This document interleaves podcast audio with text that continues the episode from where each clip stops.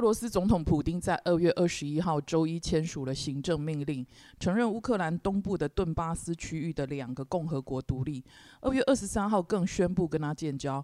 卢甘斯克跟顿内兹克这两个地方总人口超过两百万，他一样是说俄语，一直以来都不是很平静的地方。顿巴斯曾经是苏联西部的重工业中心，机械和军工业发展的非常的发达，而且从二零一四到现在战火频仍。人口外流，而且经济也非常的弱化。欢迎收听《两代画江湖》，我是老江湖，我是小江湖。讲完乌二那一集之后啊，我上课一直被问乌二到底会不会打起来，然后结果到底会怎么样？结果就真的打起来了。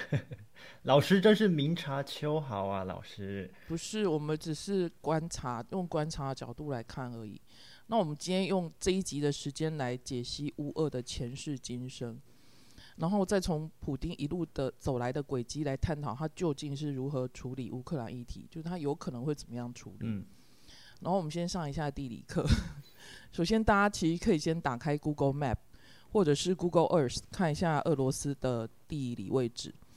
俄罗斯其实横跨欧亚大陆，横跨了十一个时区，是全世界领土面积最大的国家，而且他信奉东正教，他位在中国的北方。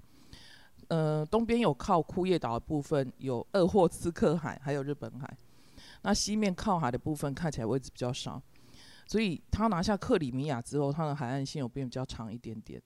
假设乌克兰也拿到手的话，他对黑海的掌控权会更多。然后我们再来谈乌克兰的部分，他在一九九一年苏联解体之前，有很多的加盟国都纷纷宣布独立了。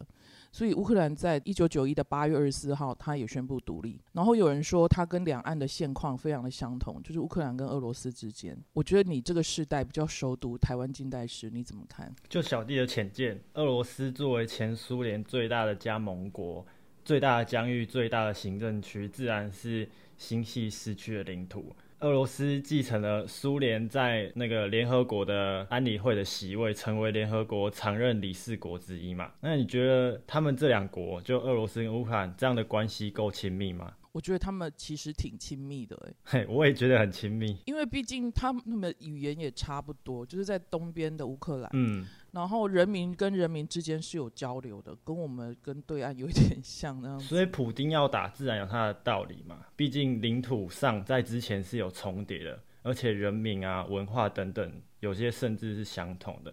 但是台湾跟中国，我啦，我觉得就地理位置隔着一条黑水沟。没有像他们这样的陆地相连，就有点不太一样。而且历史上就是清朝打输之后割地给日本，台湾就属于日本的殖民地。但二战日本投降，把台湾还回来，还给谁？很多各方说辞，各方拥护者，但绝对没有中国共产党这个选项。哦，所以不知道是归还给谁，这样对对？无主。有人说是还给美国，因为美国赢嘛。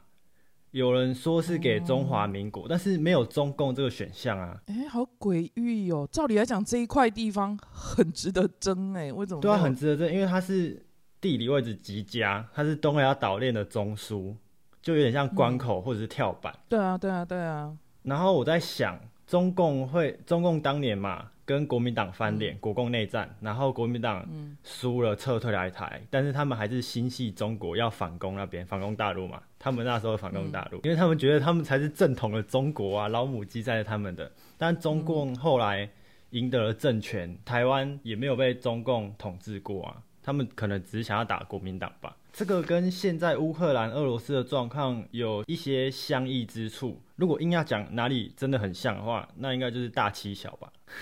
我要欺负你，我还要想理由吗？我有拳头就可以。哎，我这我想到我以前补习班老师讲到一个笑话，大家真的当笑话听听就好了。他他说，其实有时候解决台湾问题有一个方式，他说就是把每一个每一个那个台湾的县市。然后做标售这样子，然后他说东边一定一大堆人要买，西边也是，然后说台北一定没有人要买，因为那里是盆地，只能当垃圾场。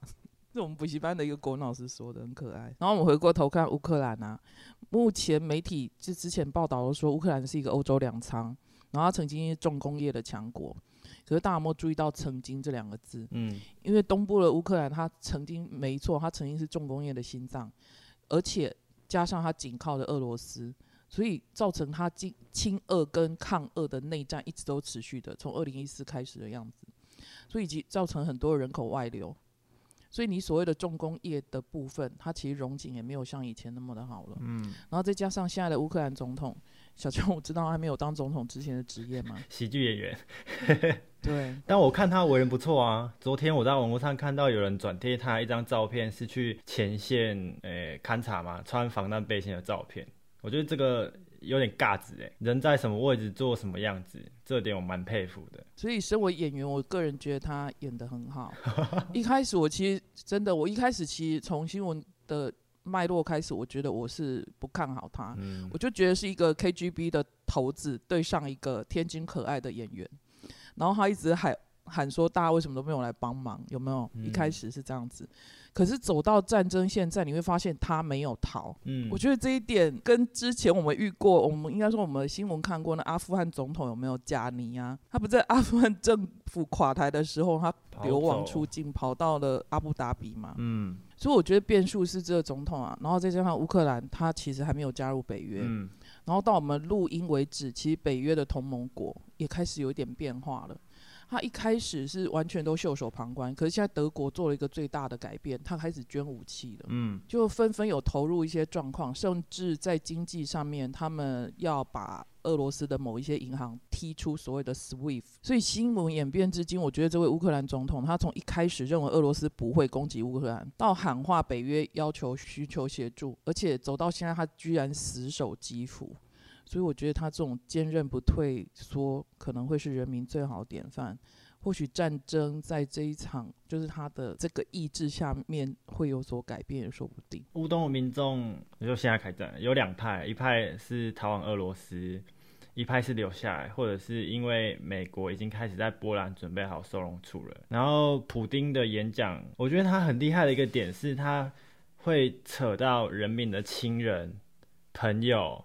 邻居跟同事，他们流着同样的血，来自同样一个家庭，有着不可分割的一部分。你不觉得跟喜维你讲台湾跟中国不可分割的一部分一样吗？其实我妈妈问我一个问题，她说俄罗斯的这一个啊，跟跟对面的那个谁比较厉害？我跟我妈说，我觉得俄罗斯这个比较厉害。他不管是像你刚才讲这种喊话，还是那一种谋略，我都觉得他真的是高人一等，连在美国的川普都赞赏。嗯，老江湖，你有注意过许多台湾艺人到中国发展之后，都声称祖国啊，或者是长江黄河之论等等的鬼话？嗯，没错啊，就就。可是，在这一点上，你不觉得就是乌克兰有些人也是如此啊？嗯，在这次战争旁边的各个国家，比如说白俄罗斯还是车臣，他们其实站俄罗斯这边的。然后，普丁宣布独立的那一两个共和国，所谓什么卢甘斯克跟顿内兹克，他们独立之后，内部的人民就是原本乌克兰的人民。这里面有人民，他还是很开心在那里放烟火的啊！他觉得他终于进入俄罗斯那一边了，他终于回俄罗斯了。嗯，我们刚才讲完乌克兰总统，他之前是个演员。那我们现在回过头来看看普丁好了。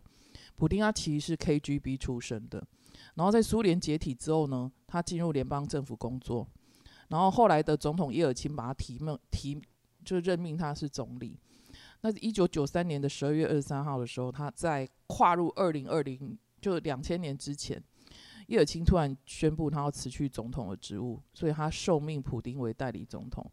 可是你认为普丁就这样一路顺风顺水吗？其实没有，他上台的时候他接的是一个烂摊子。嗯，而且因为之前叶尔钦的执政政绩并没有很好，比如说贪腐很严重啊，哈，然后国家经济其实很衰败啊。所以普丁他一上台之后，他发动了一些战争，比如说什么车臣战争啊，哈，然后就拿下车臣，然后顿巴斯战争，还有后来的克里米亚战争，甚至是他还有参与叙利亚的内战，所以他一路上收回了车臣、克里米亚，所以对内他因此得到了很高的政治声望，就靠战争那样子，战斗民族，然后再加上他对国内政治跟经济有进行进行很强硬的改革。偏偏恰巧他又遇到了石油跟天然气，就在他一上台之后一直飙涨。嗯，我在想，当然也有可能战争原因飙涨的。嗯，然后这间接累积了俄罗斯的外汇，外俄罗斯的外汇存底，我记得也是全全世界排名前几名的。所以在二零零八年金融危机之后，突然之间油价大幅下跌了。我记得那时候卢布对台币是砍半的，原本卢布对台币大概一比一。嗯，其实普丁在俄罗斯的支持率是在下滑的。哦，所以以他一路在对付，比如说克里米亚还是车臣的那种处事模式的话，然后再加上他现在其实，在俄罗斯的声望也是下跌的，所以这种模式 copy，当然或许他没有蠢到这样 copy 啦。可是我觉得他可能跟川普有点类似的是，川普他要让美国再度伟大，我觉得他是要让苏联再度伟大、欸。嗯，所以我觉得他还是会渐渐的蚕食乌克兰。更何况你知道乌克兰最精华那个东部地区，他已经用那个二零一四克里米亚的模式拿下了。嗯，我觉得接下来可能是时间的问题，嗯所以考验了现在乌克兰总统的意志力了。嗯，可是不管如何，战争最后苦的还是两国人民。打了这场仗啊，变化实在太多，时时刻刻都在变化。像现在二二八早上，可能还不确定经济制裁的效果有没有办法发挥到一个理想的状态，但最终苦了两国人民嘛，那是一定的。就是想一想，战争一发起来，人民当然是第一线受到波及，而且如果真的变成俄罗斯那样，我自己认为也是不太妥啦，因为像现在这个。潮流，共产主义本来就是一个相对封闭、不符合当代潮流的政治体制，而且战争发动，经济也必定受到牵连啊，物价上涨，股票波动，迟早的事情。其实刚才在讲那个 SWIFT 制裁俄罗斯的方式啊，我个人是还在观望态度。我认为，假设俄罗斯它有上次我们讲的那一种，就是 cryptocurrency 的话，就是数位货币，就加密货币的话，嗯，它或许那个制裁力道或许就不大大、欸。制裁不到。对，所以我觉得大家不要认为说远在天边的战争跟自己都没有关系。假设油价一直的往上的话，其实在这这个礼拜的中间，油价有达到一百块，可是又荡下来了，现在大概在九十四块，可能跟拜登在喊话有关系。我我觉得，假设油价一直涨，然后什么东西有涨，你认为获利的会是普丁而已吗？还是获利的会是谁？然后欧洲假设没有北溪二号，要跟谁买天然气？美国吗？那其实现在大家要知道，北溪一号一直有在运作，嗯，只是未来的北溪二号它的量会是北溪一号的两倍而已。然后有评论家说，假设撑过三月的话，就比如说北约够团结，然后美国有安定天然气跟石油的价格，或许天气好一点，春暖花开，普丁就没有戏唱了。嗯，可是说实在，战争拖得越久，对老百姓来讲都是很伤的。嗯，那台湾媒体也有在说，半导体仰赖的材料，比如说是奶跟钯，是不是？它有很大的比率是从俄罗斯跟乌克兰出口的。然后就像你们公司木材有用俄罗斯出口的吗？好像没有，都是欧洲或美国的。OK，然后我是有跟上课的孩子说，你们要思考一下，前阵子公投的那个早教有没有？那个发电站是用的是天然气耶，哦，那那电费不会涨吗？所以要买卫生纸了吗？听说股票也跌，还好我没有上车啊。你说美国吗？它跌一天八百，又涨一天八百，你觉得有差吗？他在拜登发表言论之后，你会发现他下来又上去了，可见他们已经知道自己国家总统确定不会加入这场战争，哦，所以对经济面的影响或许不大，所以他们就很现实的反应了。哦，所以战争残酷，可是经济面更残酷，这样子。你干嘛不外待机啊？这样子。哦，了解。诶，可是我们今年是不是也要选举？哎、对，那电费到底要不要涨呢？如果你是小英，我觉得可能不会哦，当然是压住啊，压到选完再涨啊。现在最重要的事情是开始铺路啊，然后电灯坏掉赶快换一换啊。小江武，你真的觉得两岸跟俄罗斯还有乌克兰之间没有相似度是？有相似啊，就是都是以大欺小啊。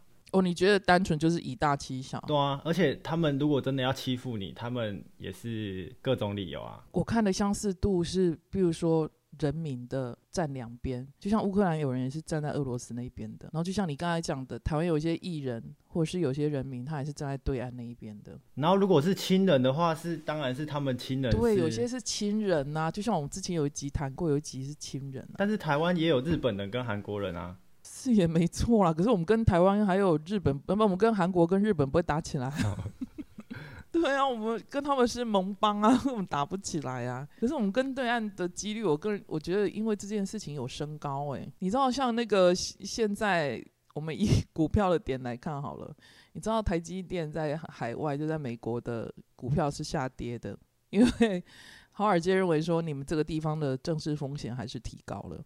然后我们的对手 Intel 有没有？嗯，Intel 是上涨的。哦，就是从他们的角度看，他还是觉得你们或许是很像的。战争指数提高，应该说已经打起来，你们这里战争指数就会提高。哦，就顺势想要入侵一下吗？不知道会不会啊？因为其实像乌俄之战，大家一开始也认为根本就打不起来啊，就一触即发。我看过一个小众媒体做民调，他们七成的人认为不会打起来，结果打起来了。哎，世事难料啊！我认为台湾人要坚定自己的信念，没错，要知道自己身在何处，知道自己成长的土地在哪里。就我们先抛开历史的过去种种，就以现在来看自己，我们不就是土生土长的台湾人吗？台湾虽然是有一个中华民国的政府在统治，但事实就是现在是一个民主的社会，跟中国中共有什么关系？台湾如此自由的风气。也是先人努力争取而来。今天是二二八，我认为这个时间点实在太刚好了。对，虽然说国际社会上难以承认中华民国的存在，中共这个老大哥 也常常在欺负打压我们，但是我在想，我们这一代年轻人应该大多是都是天然独。这个独，我的解释不是台湾从那里独立出来，而是台湾有这个中华民国政府的照顾，我们。本来就是一个主权独立的国家，台湾就是台湾，跟中国是什么关系？对，就时间会冲淡一切。我认为时间拉得越长，等那些认为自己是中国人长辈一一的离去的时候，这样的纷争应该会日渐减少。我觉得我们算是在大国之间博弈夹缝生存的小国，嗯，所以其实考验我们每一个人的智慧，就是处理像这样子议题的智慧。平常或许可以骂骂台湾是鬼岛。可是说实在的，该团结的时候，我们还是得要团结。嗯，因为我们拿的是台湾的护照，拿的是中华民国的身份证。中华民族很讲究血脉，姓氏宗族嘛。然后我想你之前提过外配的子女或者是亲戚有在中国人，在战时会回中国避难，我认为没有什么大不了的问题，因为每个人心中自己就有自己的信念嘛。可能考量利益、安全等等啊，在不同时间选择不同的地方待着。像看我们的搞笑艺人黄安，不不是也是看病就会回台湾吗？这里医疗体制比较好，啊，医疗比较好。所以讲到最后，生活还是要自由快乐嘛。柴米油盐酱醋茶，要稳定的社会，要稳定的局势。现在台湾不是很好吗？去对岸什么事情都不能说，不是对岸啦，去中国啦。有他们买麦当劳可以刷脸，不是吗？我现在还要刷卡而已，但是他们不能在网络上乱留言啊，会被抓。哦，就像我们现在可能隔天就要去吃不用钱的饭。如花如花，只能说二零二二又是不安定的一年。好不容易好像感觉疫情快要过去了，可是又开始了乌俄之战。其实接下来大家也可以关心一下两岸的发展，甚至是缅甸军政府啊，哈，还有北韩的金小胖，我相信他应该人也不会闲着，所以口罩戴好，常洗手，也要关心国际局势。老江湖，你觉得战争可怕吗？我觉得战争或许可怕，可是无知又没有意义的活着更可怕，尤其是无知又更大声的嚷嚷其他人的更可怕。